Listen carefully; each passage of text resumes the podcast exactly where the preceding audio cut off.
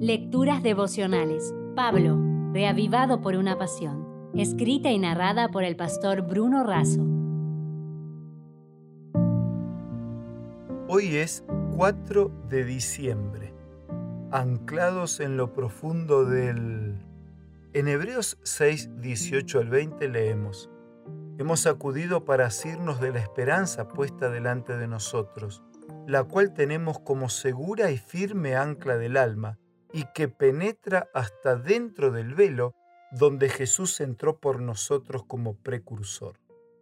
Pablo enfatiza la salvación en estos términos. Primero, la promesa. El apóstol ilustra esto con la vida de Abraham, quien tuvo dudas, errores y pecados, pero para quien el Señor cumplió su promesa no solo de un hijo, sino de una descendencia, promesa basada en la fidelidad divina y no en la conducta humana.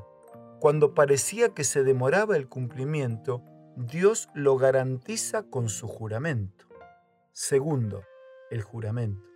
El ser humano colocaba a un superior a sí mismo como garantía de su palabra.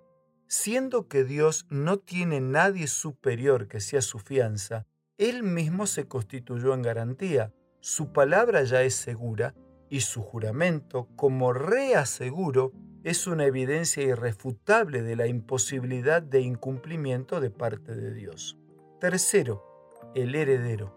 No solo Abraham, sino todo aquel que expresa la misma confianza, acepta la palabra, el juramento, y con ello recibe fuerte aliento y consuelo. Todo aquel que acude, es decir, que se refugia en Cristo, es alcanzado por el perdón la justicia y la esperanza.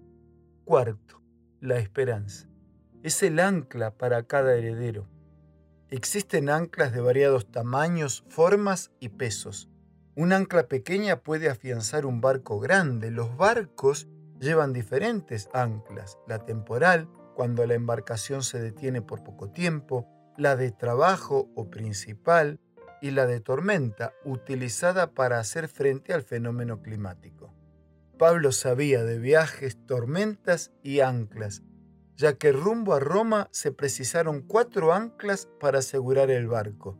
Nadie mejor que él para usar esta figura del ancla a fin de referirse a la esperanza.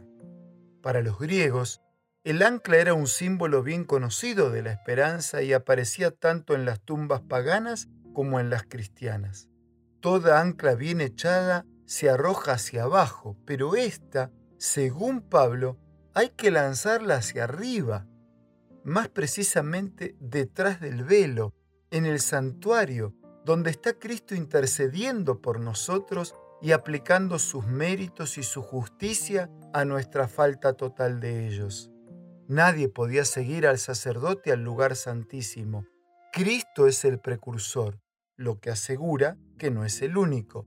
Él fue para que otros vayan después. Y con esta seguridad y con un abrazo especial para el día de hoy, concluyo con un pedido. No te ancles en lo profundo del mar, en el suelo movedizo de nuestras pasiones, sino en lo alto del cielo, en el inamovible trono de Dios. Ánclate en Cristo, quien por su palabra, juramento y herencia prometida hacen fuerte nuestra esperanza. Si desea obtener más materiales como este, ingrese a editorialaces.com.